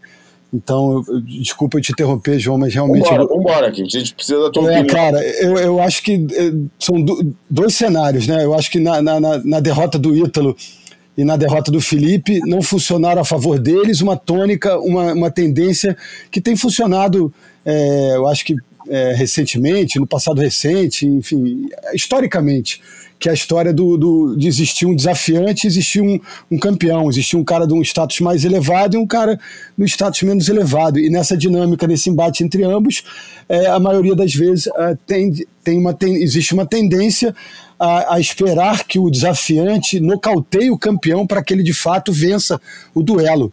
E, e nesses dois contextos, os, eu acho que os desafiantes não nocautearam os campeões e acabaram vencendo em detalhes. É, eu, eu, tenho muita dificuldade em curtir o, o, surf do Net Young, mas entendo que ele tem uma, umas patadas poderosas e, e, achei de fato que esses dois resultados é, caíram nesse caldo da, da, da famosa e, e, e tão temida e, e, combatida subjetividade.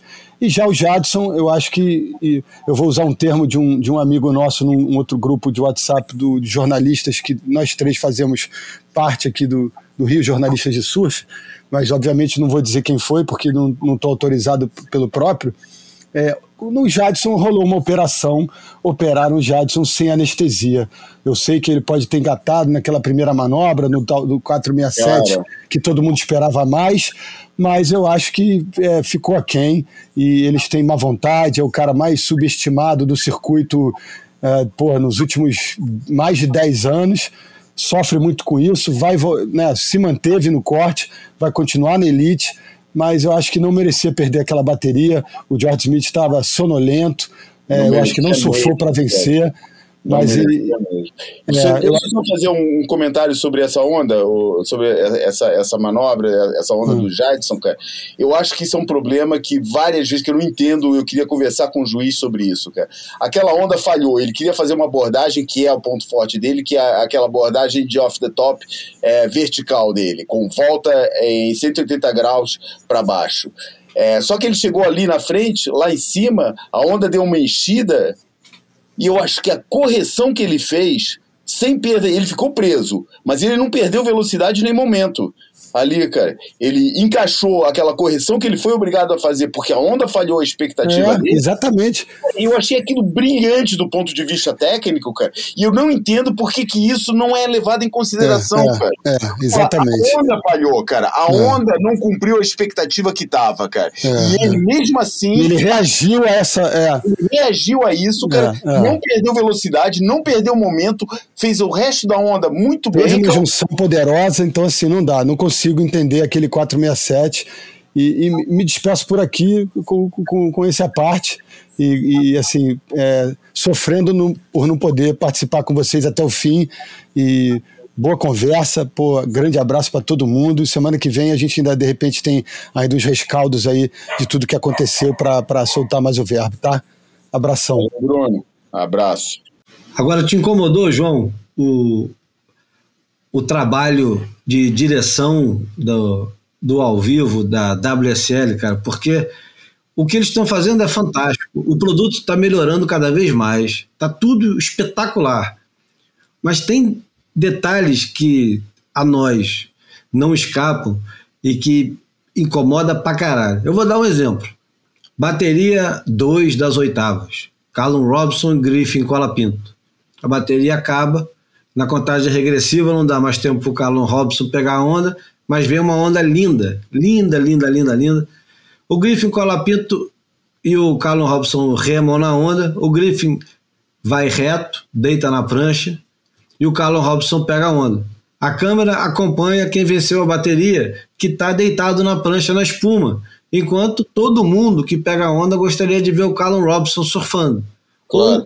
Ou, ou outra coisa, a final começa e durante a final as duas ou três primeiras ondas não são transmitidas ao vivo porque teve uma intervenção de anúncio, teve uma chamada para o Caipo Guerreiro, teve sei lá mais quem que entrou no meio do, do caminho Não, teve, a, teve, a, a teve a, a, né, a caminhada da, da, da, da, Isabela Nichols, né? É uma loucura, né, cara? Que é, os caras não consigam, depois de. Pô, daqui a pouco vão fazer 10 anos, foi em 2014 que os caras entraram. Porra, uhum. até agora não consegue, divide a porra da tela, diminui um pedaço. Porra, cara, não é possível. Como é que perde tanta onda ao vivo, cara? É, é. Tanto, tanto dinheiro para pôr a coisa ao vivo e, e, e aluguel de, de, de, satélite, a porra toda, cara, e, e de repente fazer esses. E, cara, eu também fico Fico impressionado, cara. Fico impressionado como é que essas coisas. Ainda por cima, cara, o intervalo comercial, se tivesse ali recheado de publicidade que a gente via que a cada 10 segundos o, o som da caixa registradora, mas não é o caso, cara. A maioria do, do espaço comercial hoje em dia é, é autopromoção, cara. É, eu fico, pô, não sei, é para mostrar, olha, a sua marca poderia estar aqui, é, porque realmente eu não vejo sentido de fazer aquelas interrupções tão longas com tanta autopromoção, cara. Acho que poderiam até aproveitar que a maioria do, do espaço comercial é preenchido por autopromoção para experimentar, é, o, já que não vai ter ninguém para reclamar mesmo, cara, para experimentar outros momentos, sabe? No meio de bateria, é, uma entrada quando dá para observar, quando tem um cara que, que tá observando o mar e fala, pô, vai dar uma pausa grande agora, vamos botar agora. Sei lá, cara, fazer um pouco mais de experiência. Porque o jeito que está sendo feito, a única, boa, a única vantagem é a gente saber como é que isso, como é que isso funciona. É, mas é, a gente sabia que funciona aqui no, no, entre uma bateria e outra tem sempre aquele espaço comercial, depois tem aquele break no meio do, do, do, da bateria também. Esse varia mais um pouco, tipo, se tem ação, em princípio não, mas várias vezes a gente volta do, do, do break e teve, teve onda que, que, que tá, tá em replay, né? Enfim, é, não sei, olha, eu não, não tenho assim. Só sei que do jeito que tá, está originando muita falha, que não devia estar tá acontecendo. É, eu sei que isso, da experiência que eu tenho de, de, de narrador, é, a gente recebe o, a equipe de direção que está recebendo o feed dos campeonatos, está é, recebendo também informação de lá, olha, vai ter um break é, é, daqui a não sei quantos segundos e tal. Às vezes não tem. Ninguém prometeu que o trabalho era fácil, né? A questão é que tem coisas que têm que ser corrigidas e era bom ver isso é, reconhecido por parte da, da, reconhecido principalmente através de, de, de, de ações, né, para corrigir essas, essas questões que a gente está falando, né, porque, porra, a gente está vendendo um esporte e a nossa própria transmissão desse esporte não respeita é, o, o, os momentos chaves é, do, do, do, dos campeonatos que a gente está vendendo, fica, fica esquisito, né, cara? Esquisito. Bom, vamos falar de algumas baterias importantes durante o campeonato, que infelizmente não teremos o Bruno para compartilhar a opinião, mas nós dois resolvemos entre nós. Vamos lá. Uma bateria que, que me chamou a atenção por motivos óbvios, mas talvez não tenha.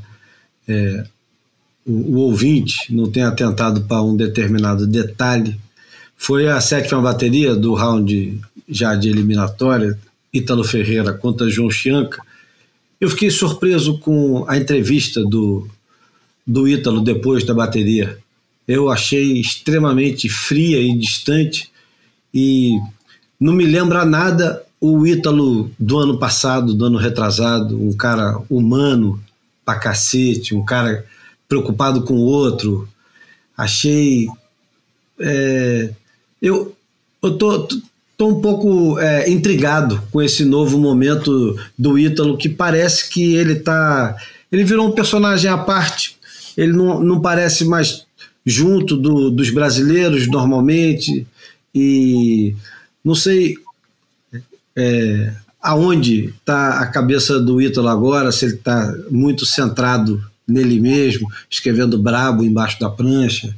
E super concentrado em conseguir os resultados. Não sei se ele está é, achando que o mundo está contra ele, e isso inclui também os colegas brasileiros que estão ali no circuito junto com ele.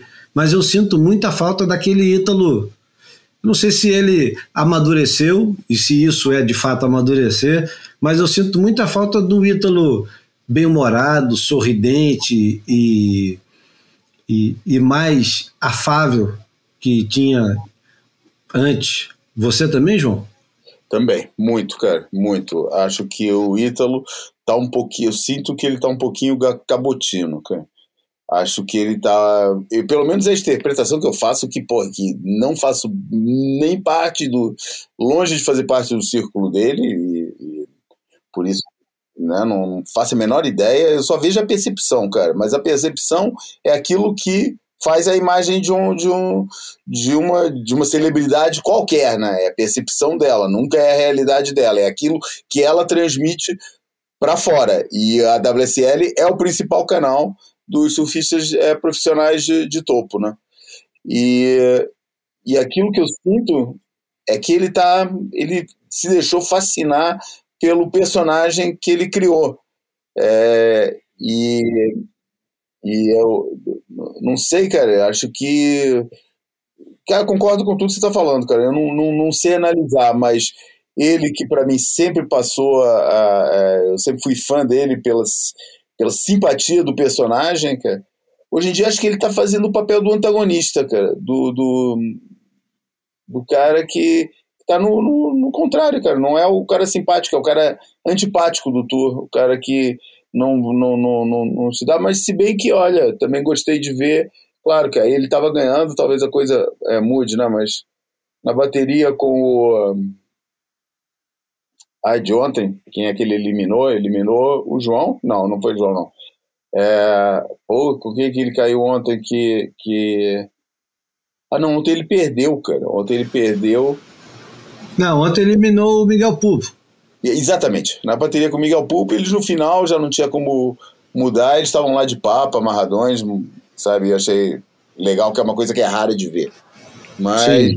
Mas é, não, sei, não sei se isso é exemplo, enfim, mais uma vez, nem quero me alongar muito sobre o assunto, porque acho que posso não, estar só um detalhe. muito injusto com, com, com ele, mas enfim. É, não, e é, é, a percepção de quem olha de fora. Eu não tenho proximidade nenhuma com, com ele, nem com ninguém do circuito.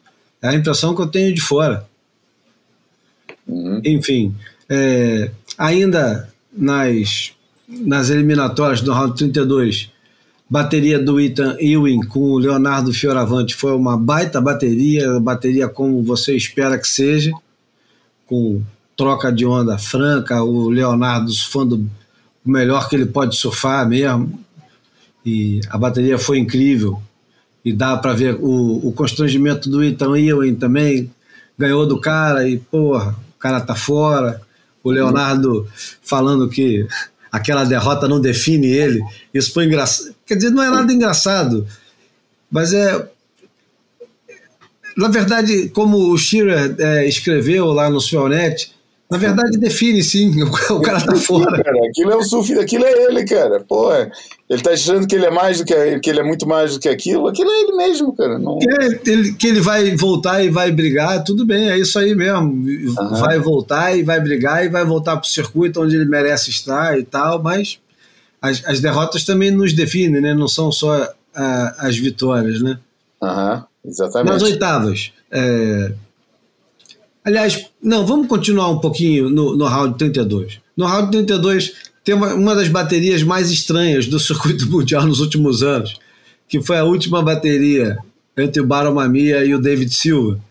Que o David Silva fez o que quase todo mundo já fez um dia, que é evitar levar a série na cabeça e remar o mais para longe possível e isso. acabou sem pegar onda na bateria. Uhum. Eu, não é? Foi isso mesmo. Foi isso, e, e, e é um lugar comum para quem já caiu em mar. O mar não precisa estar tá enorme, ele precisa só estar tá grande o suficiente para você sentir medo e não, e não desejar levar uma onda na cabeça. Uhum. E nesse caso, o mar estava grande pra cacete. E nesse dia em especial, a gente não está falando do, do, do, dia final, mas do dia anterior ao dia final, é, para mim teve um momento ali, e que eu acho que é um, momento que no final ele acaba é, antecipando o, o que aconteceria. O Jack Robinson sai da bateria naquele mar gigante, todo mundo encagaçado, todo mundo dizendo, pô, o mar tá grande pra caralho. O Ezequiel Ló levando onda na cabeça, George Smith, Kelly Slater caindo com a prancha. O Kelly Slater perde pro Jadson André porque ele escolhe surfar com a prancha que estava não sei quantos anos largada. E é engraçado, mais uma vez, é, eu uso muito esse, esse, esse termo, que pode ser, às vezes, está sendo usado no lugar errado. Mas não dá para dizer que não é engraçado o Kelly Slater acreditar ainda um bocado na mágica, na mágica que ele mesmo criou durante tanto tempo e que hoje em dia não acontece com a mesma facilidade, né? Ele surfou com uma prancha amarelada da Almerc, modelo, sei lá, do, quantos anos que o Slater já tem a marca dele de prancha? Há já, muitos já anos, cara, é, tem mais de 10 anos aquela prancha que ele usou. Então, ele pegou a 6 e 6 achando que ia pegar aquela prancha e ia fazer mágica. Não aconteceu nada, porque ele ficou completamente perdido. Aliás, até parece que ele já não tem mais tanta intimidade com o poliuretano como ele tem hoje com, com o epóxi, né? Parece é. que o poliuretano ficou meio fora do, do, do acervo, né? Ficou durinho, do... cara. Ficou duro, duro, duro, cara. Ficou Porra. estranho, né? A prancha ficou é. estranha, ele não conseguiu Mas arrumar nada. Foi estranho o campeonato inteiro, hein, cara? Totalmente. Escolha Pô, de prancha errada. Cara, pô, escolha de prancha errada, escolha de estratégia errada, cara. É, pô, ele tava surfando esquisito, cara. Pô, muito esquisito mesmo a apresentação do Kelly nesse, nesse campeonato, cara.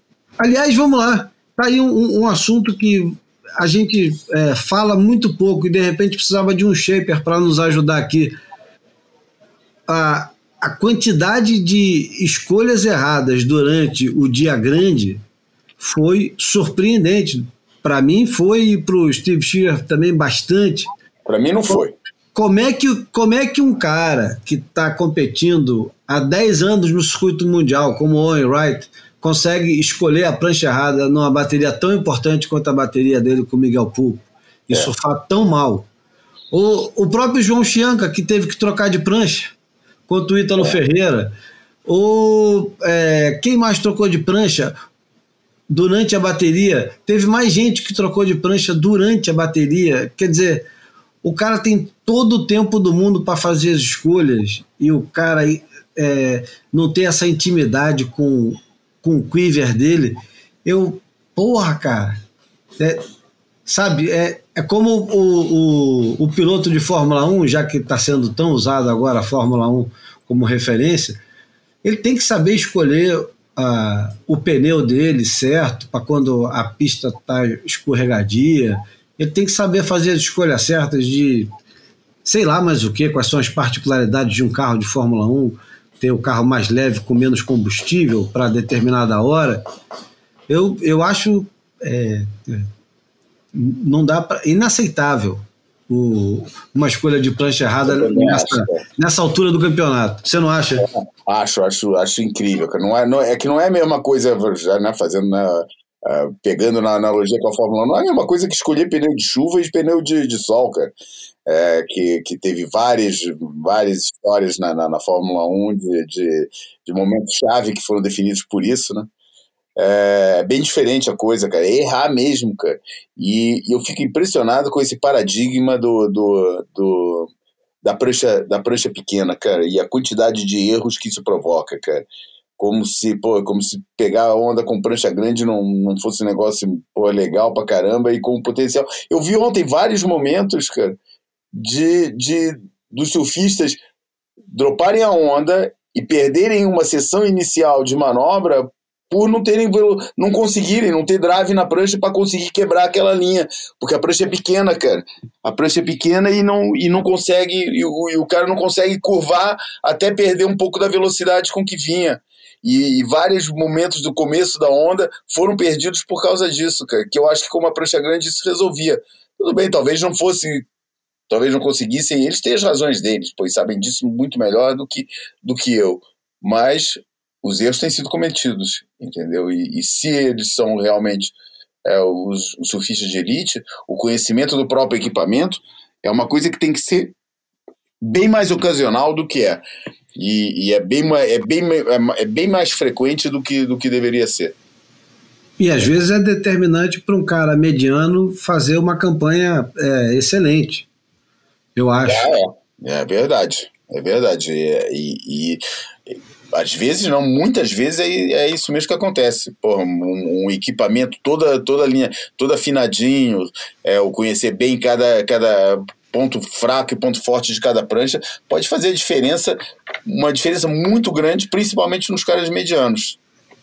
Porque é, é, os caras medianos é através desses pequenos detalhes que eles conseguem se superar e, e se manter e, tá numa tá numa, numa num, num escalão que teoricamente não seria o deles, mas por fazerem tão bem o trabalho de casa, é, isso permite para eles conseguirem essa manutenção. Bom, falando em caras medianos, um cara mediano que fez um campeonato espetacular e se safou na última foi o sul-africano Matthew McGillivray, que não é parente do Greg McGillivray, que o... Não, eu sempre pensei nisso. Sempre que vejo o nome dele, lembro do, do, do McGillivray. Do... McGillivray, é? Freeman. Freeman. Isso. O, o Matthew McGillivray fez uma campanha surpreendente, é, ganhou de um dos é, candidatos a, ao título, né, que é o Canoa Igarashi, e parece que o Canoa é, é, freguês de carteirinha já do, do Matthew McGillivray. E eu ah, acho eu que. Não, eu não conheço esse histórico, não, cara. Pois é, parece que ele, ele é. Ele é. Ele é freguês do McGillivray. E, e tem mais, né? O. Tá aqui, quer ver? Vamos lá. O. Cadê? Eles, eles se enfrentaram duas vezes e duas vezes o, o, o, o McGillivray ganhou e as duas vezes foram no, no, no campeonato lá de Margaret River. Pronto, é isso. Mas o McGillivray fez uma, uma campanha surpreendente, né? Surpreendente pra cacete, né? O cara perdeu na semifinal para o melhor surfista do campeonato. E ganhou, ganhou na, na, na quarta de final, na bateria super polêmica do Ítalo Ferreira. Você acha que o, que o Ítalo é, merecia a vitória? Ah, cara, eu acho que sim, cara. Eu acho que teve vários resultados muito estranhos nesse, nesse campeonato. Eu até falei durante a transmissão que eu vou procurar o, o, o meu amigo juiz, é, ex-juiz da, da, WSL, o Pedro Barbosa, para me ajudar a entender, porque a gente falou bastante do julgamento e ele é um cara ponderado, tem um, tem um ponto de vista é, bem, bem aberto, cara. Eu tenho que entender melhor é, o que que, o que que tá rolando ali, porque, cara, eu não achei que ele tivesse que ele tivesse ganho e nem foi a, a Vou pegar aqui a chave, porque eu acho que nem foi a bateria que mais me, me chocou.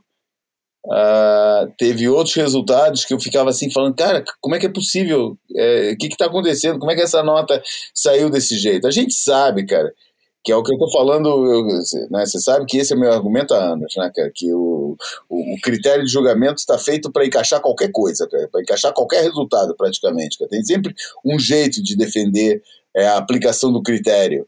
Vamos falar das quartas de final. Quartas de final, John John contra Griffin Colapinto. Foi, foi uma bateria justíssima, sendo que, para mim, ali o John John começa. É, ele não começa nada. O John John é o surfista do Eu campeonato. Eu exagerada, mas concordo com o Schiller quando ele falou que aquele aéreo pontuado com oito e cacetada pro, pro Griffin Cola Pinto foi a, a, a, a, foi a pista que os juízes deixaram para conseguir derrotar o John John, entendeu? Falou, ó, vai, aposta nisso aqui, aposta em onda curta e voa na junção que você vai conseguir ganhar do, do, do cara que tem o melhor carve do, do, do, do, do campeonato. E, e deixou isso bem claro com uma nota que eu achei manifestamente exagerada por aquele, por aquele aéreo baixo, cara, com pouca expressão que o Griffin Colapinto é, arrumou e que botou ele de volta na bateria, de uma bateria que parecia mais do que perdida. Né? Eu até prefiro colocar o John John numa gaveta diferente é, quando a gente for falar da final. A segunda bateria, o McGillivray contra o Ítalo, foi uma bateria que muita gente considerou absurda, porque o Ítalo surfou melhor e o McGillivray conseguiu notas melhores por uma série de, de coisas, sendo que é, manifestadamente, possivelmente, e aqui é tudo especulação, a, a posição dele no ranking deve ter contado muito para a história dramática da SP, e Deus sabe se a, a participação dele no Make or Break, como um dos personagens ali no Rookies, não tem influenciado também. Tem influenciado no desfecho, que é o, o julgamento, de repente, um pouco mais para cima de um e um pouco mais para baixo do outro. É, na terceira bateria, o Ethan Will deu um banho no Net Young, acabou com o sonho do Net Young. Depois, na quarta, Jack Robson ganha do George Smith é, e começa a aparecer como como favorito? Você acha que em algum momento ele parecia favorito para você, João? Não, favorito não era não. Apesar de for ter sido de eu ter posto ele no meu fantasy. Achava que ele podia ser, eu achava que, que ele podia ter se dado bem, que ele podia se dar bem, porque ele está em crescendo. O, o Jack Robinson, eu acho que é um, é um surfista que está em, em, em, tá em crescendo, que eu sinto que os juízes é, agora escolheram ele, é o da vez, é um dos da vez para os juízes é, mas não considerava ele favorito para essa, essa prova, não. Cara, aliás, favorito, favorito, eu considerava o John John e o Felipe, basicamente. Isso. Vamos lá. O semifinal, John John contra Mike McGillivray. É mais um banho do John John e o John John cada vez se afastando mais dos outros em matéria de desempenho, né? Performance. A bateria do Ethan Ewing contra o Jack Robson era, como gosta o Bruno de chamar, um embate australiano e um, uma disputa entre dois camaradas que hoje são a joia da coroa australiana. Para um, um, uma nação que estava completamente ameaçada na sua, soberania, na sua soberania e que agora tem dois surfistas entre os cinco primeiros. Com esses dois caras que estavam na semifinal, o Ethan Ewing o grande favorito de todo mundo é, o, da torcida australiana e o Jack Robson favorito local. Todo mundo gostaria de ver o, o, o Jack Robson se dando bem em casa, mas ele já tinha ganho o evento dele ano passado no México e o Ethan Ewing está todo mundo esperando a hora que ele vai explodir, mas não foi dessa vez ainda. Não, não foi dessa vez, mas ele está cada vez mais próximo disso. E é admirável o trabalho que, que ele fez e a forma como ele evoluiu dos últimos anos. Ele se tornou de um cara muito bonito, muito estiloso, muito com muita fluidez, mas insípido, é, para um cara, para um, um, um, um, competidor muito mais acutilante e com e, e, já tem aquele prato já tem uma já tem uma pimenta, já botou uma pimenta no, no na, na receita dele que eu acho que estava faltando. É, acho que hoje em dia ele tá um, também virou um pouco o da vez com os juízes. É, mas por mérito próprio, eu acho que ele está com momentos de, de é, de high score justificados nas baterias dele. É, acho que ainda falta alguma, alguma faísca, algum flash ali maior, e principalmente o que eu falei, falta para ele coelho na cartola, cara. Falta no repertório dele ele tirar aquele negócio que ninguém está esperando, que ninguém viu de onde é que veio, e, e, e, poder inverter uma situação desfavorável. A hora que ele está ali contra as cordas, agora mudando a analogia para outra, né? quando ele está contra as cordas sendo surrado pelo outro, ele não tem um golpe de salvador. Cara. Acho que aí ele vai ser surrado até o final, ele não vai inverter a situação e ele está precisando disso para. Pra... Porque, cara, a discussão do, do Ethan Ewing, para mim, é dentro do top 10, não é fora disso, não, cara. Eu acho que ele é um surfista com uma técnica de, de top 10, mas está faltando ainda. É, é, aquela aquela sabe aquele momento que, que, que você fala porra cara esse cara é, é candidato e ele está longe ainda de ser candidato mas já considero que ele pode chegar ao top 5 esse ano Vamos ver as próximas etapas daqui para frente. Eu acho que ele fez uma evolução grande, cara. Grande. Está fazendo bem o trabalho com, com o Matt Ben Rose. Eu, eu acho que ele é o cara mais bem julgado do circuito mundial hoje. É, por mérito também, mas também um bocado pela expectativa que vai se é, amontoando nas costas dele e pelo jeito que é extremamente estético dele surfar. e nem sempre tão bruto como o, o, o John John vem fazendo, e o mesmo Jack Robson também, de certa forma. O Jack Robson, aliás, parecia que seria um cara mais próximo do Ethan Ewing quando apareceu, mais técnico, mais jeitoso e tal, e agora também cada vez fica mais bruto. É, enfim, nessa bateria, na segunda bateria da semifinal, estavam os dois caras mais bem jogados do circuito hoje em dia, eu acho. O Jack Robson e o Ethan Ewing. E vamos para a final, que é, eu acho que agora sim a gente pode parar um pouquinho para falar do John John. O John John é o melhor surfista do mundo em, em Margaret River. É, ponto. Hoje. Ninguém consegue se aproximar dele de jeito nenhum. E uma coisa que não dá para evitar falar é que tem cinco anos que ele faz mais ou menos a mesma coisa. Ele tem três finais em, em, em quatro anos, cinco anos, tirando o ano que não teve campeonato. E é. Ninguém consegue se aproximar dele. E esse ano ele ainda trouxe uma coisa nova, que nem é tão nova assim, mas é sempre nova quando ele coloca no repertório, que é uma coisa meio Clay Marzo, né? Aquela manobra que ele faz com, a, com o pé só, que a coisa que o, o Felipe pode fazer, o, o Gabriel faz, o, o Felipe, o, o Ítalo faz, o Jorge pode fazer, mas... O Jorge já não acredito que possa fazer não, cara. Já passou é. o tempo, acho que o Jorge, pro Jorge fazer dessas. O Jorge anda muito contido, né? Anda muito contido, cara. O Jorge já não é mais aquele surfista que ele era, não, cara. É... Ele é responsável, aliás, pelo grande momento embaraçoso do campeonato, além do David Silva, que é quando ele deixa de pegar o tubo do campeonato numa onda que daquele dia enorme e é. ele perde o tubo inteiro, ainda faz uma nota boa, hein? Exatamente. É, foi, foi, eu achei também. Aí tá outro momento de que eu falo, cara, pô, vocês estão críticos.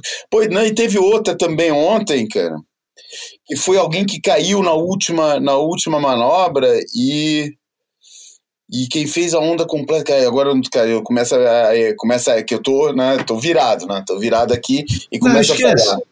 Mas não, não, não, não, vem, não vem ao caso. Assim, essa onda eu achei mal julgada, por exemplo, dessa manobra do John John, cara. Eu acho que isso tinha que ter valido muito mais do que valeu, cara.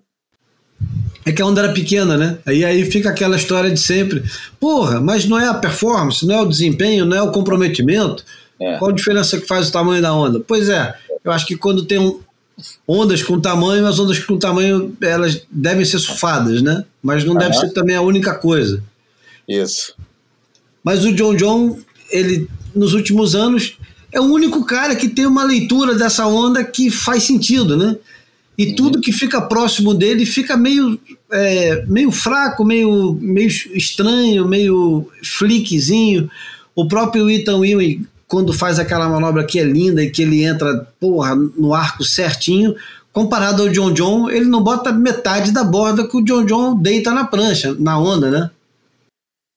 Ah, é. Aham. Não tem menor comparação, cara. Tem menor comparação uma coisa com a outra. Bom, e na final o Jack Robson ele, ele arruma o, aquele aéreo que o, o Shearer chamou a atenção que podia ser um, uma arma secreta contra a borda do, do John John e, uhum. E não dá mais tempo do John John reagir e tá tudo certo, porque... É, não foi, cara, foi isso e, e foi abordar, porque quando você bota esse... Eu acho que quando você muda, é, é, nesse caso particular é, do, do, do o, o, critério, né? Porque no fundo ali é uma questão do, de mudar de critério. É, foi isso, foi, foi essa mudança que permitiu também ao, ao, Jack Robinson pegar aquela onda que foi uma onda fechando, onde ele conseguiu encaixar duas manobras rápidas e pesadas, que foi a segunda nota dele. É, ou foi a primeira até, acho que foi a primeira nota e a segunda que foi, ficou aéreo depois. Foi, acabou sendo a melhor nota dele. Que foi uma onda que talvez com, com se ele tivesse surfando no modelo anterior de julgamento, talvez ele nem pegasse aquela onda. É, porque achava que, que, que não ia ter o potencial para fazer as duas curvas iniciais e depois a, a, a, a finalização. Essa só deu uma manobra e a finalização. É, e eu acho que é uma onda que ele pegou porque quando você assume que vai tentar fazer é, manobra aérea na, na, na, junção, isso te permite, cria, o, abre o teu leque de escolha de, de, de, onda e você pega ondas que de repente você não pegaria antes, cara. E eu acho que o, que o Jack absorveu bem a, a, a, a dica, né? O, o, o, piscar de olhos que os juízes deram naquela, naquela bateria do John John com, com Griffin Colapinto e falou: é, então vamos lá, cara, então vamos, vamos por aí, vamos, vamos por esse lado. Outra coisa que eu comentei é, é porque, claro, quando, quando, quando a gente sabe que o, que o John John também é um excelente aerialista, né? Tem o arsenal todo. Mas eu começo a me perguntar se nessa fase da carreira dele, se já não diminuiu com, com, as, com as lesões né, que ele já teve, se não diminuiu um pouco o ímpeto do, do John John é, se jogar para aéreo por tudo e por nada e, e ou só para ganhar um campeonato fico na dúvida. Essas coisas às vezes criam esses bloqueios na cabeça do, do, dos surfistas e justificadamente, né, cara? falei, pô, cara, já me quebrei tantas vezes, cara. Pô, passei os últimos anos aqui, porra, tendo que resolver lesões que são lesões que podem acontecer muito mais facilmente é, fazendo aéreos, fazendo manobras aéreas do que o, o surf normal. Pô, para que, que eu vou fazer isso? Não sei se será o caso. É, realmente fiquei um pouco é, surpreendido de não ver o John John tentar entrar nesse jogo, porque é um jogo dele também, ou pelo menos até agora eu considerava o jogo aéreo um jogo dele também, cara. Apesar de achar que o John John foi o principal surfista do campeonato o tempo todo, sempre foi o melhor surfista do campeonato e ser o melhor surfista do campeonato, eu acho que é, a performance do Jack Robinson no, no round eliminatório dos 32 no dia que estava enorme, na maior hora do dia. E a entrevista que ele dá quando ele sai da água, feliz que o mar está enorme, alegre, quase pedindo assim: me joga de volta naquele mar, que esse é o meu. Esse é o meu mar, esse é o meu ambiente, eu gosto disso. Vocês querem ver, é, querem me jogar na arena de volta aos leões, eu gosto dos leões. Eu gosto de acariciar os leões, eu gosto de é, apostar corrida com eles. Eu achei aquilo ali. É, foi um prenúncio do que ia acontecer no final com o Jack Robinson ganhando o campeonato. Porque, porra, cara, eu acho que para o surf é tão importante que tenha essa empolgação é, juvenil no meio de uma condição onde está todo mundo se borrando. Ninguém está pedindo, pelo amor de Deus, não me bota de novo no meio desse mar. Porque, porra, não sei se eu consigo entrar duas vezes, sair duas vezes. Esse mar aí está é, exigindo mais do que eu posso. Esse mar tá, tá punk, esse mar tá difícil, grande. Esse mar não é para qualquer um. E o Jack Robson estava é, eufórico. Não é. sei se você lembra dessa entrevista dele, mas ele sai da bateria completamente eufórico. Eufórico, e, e, e, a bateria com o Luca Messinas, que não conseguiu pegar onda, levou uma avalanche na cabeça, tem até uma foto espetacular dele levando, parece que é Belhara Riff, que o cara tá uhum. levando na cabeça. E o, o mar difícil, onde tá todo mundo tentando sobreviver. E o, e o Jack Robinson tá se divertindo. E para mim ali ele já ganhou o campeonato. Para mim o, campeonato se resolveu ali, ficou foi justo, independente de todas as injustiças que tiveram pelo caminho. O, a final entre os dois e a vitória do Jack Robinson soou justa no final das contas. Enfim, é, a WSL tá, tá fazendo tudo certo, tá dando tudo certo para eles é. também, que eles tiveram a cagada do cacete de terminar o campeonato. Cara, a janela é. era uma merda, cara, e conseguiram, conseguiram fazer o campeonato com condições, porra, clássicas, cara. Não dá para evitar o sonho de ver aquilo acontecer em The Box. The Box poderia ter acontecido, mas não dava porque a janela era muito apertada e eles tinham muita bateria para fazer. Mas se tivesse só quartas de final para fazer, eu acho que ia para The Box ontem.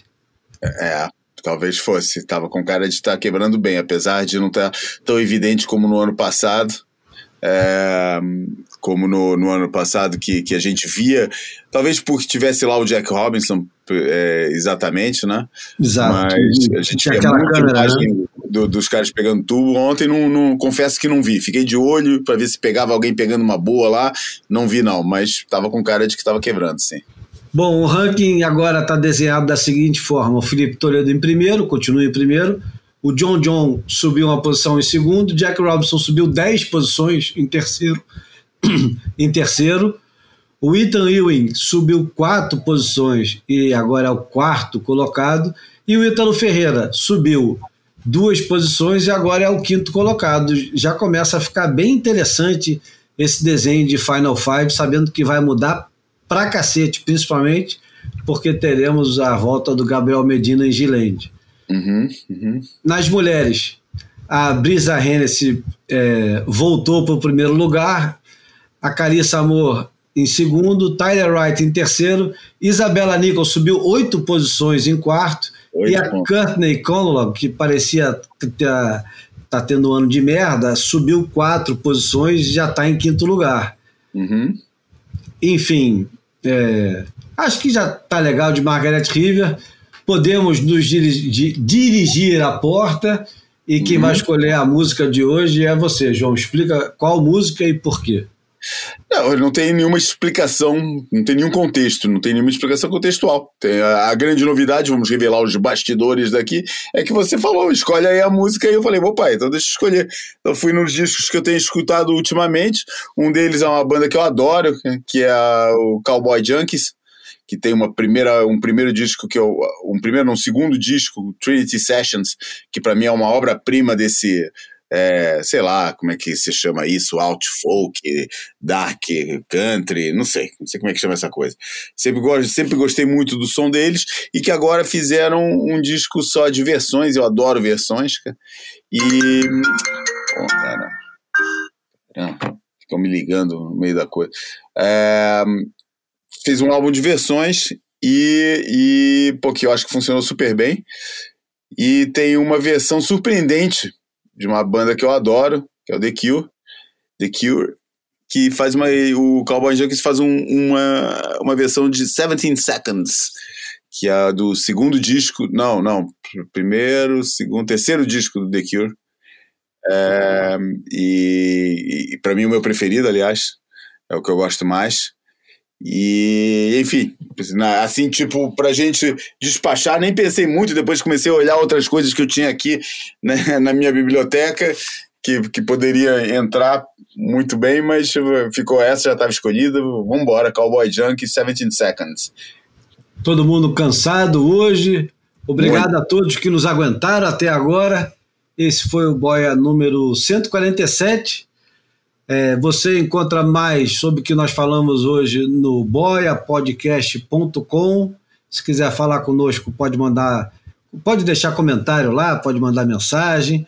Você nos encontra também no Catarse, no Instagram. Eu sou o Júlio Adler, estava conversando com o Bruno Bocaiúva, que já foi embora, porque tinha hora, e o João Valente também, que está com hora e vai para o cinema agora assistir o documentário do Thelonious Monk. Pô, Grande abraço. João, bom filme. Espero que ele toque bem alto. Porque tá começando, tô começando a sentir o, o caminhão da, da, da, do cansaço chegando. Vambora. Grande abraço, vemo-nos pra semana. Aquele abraço.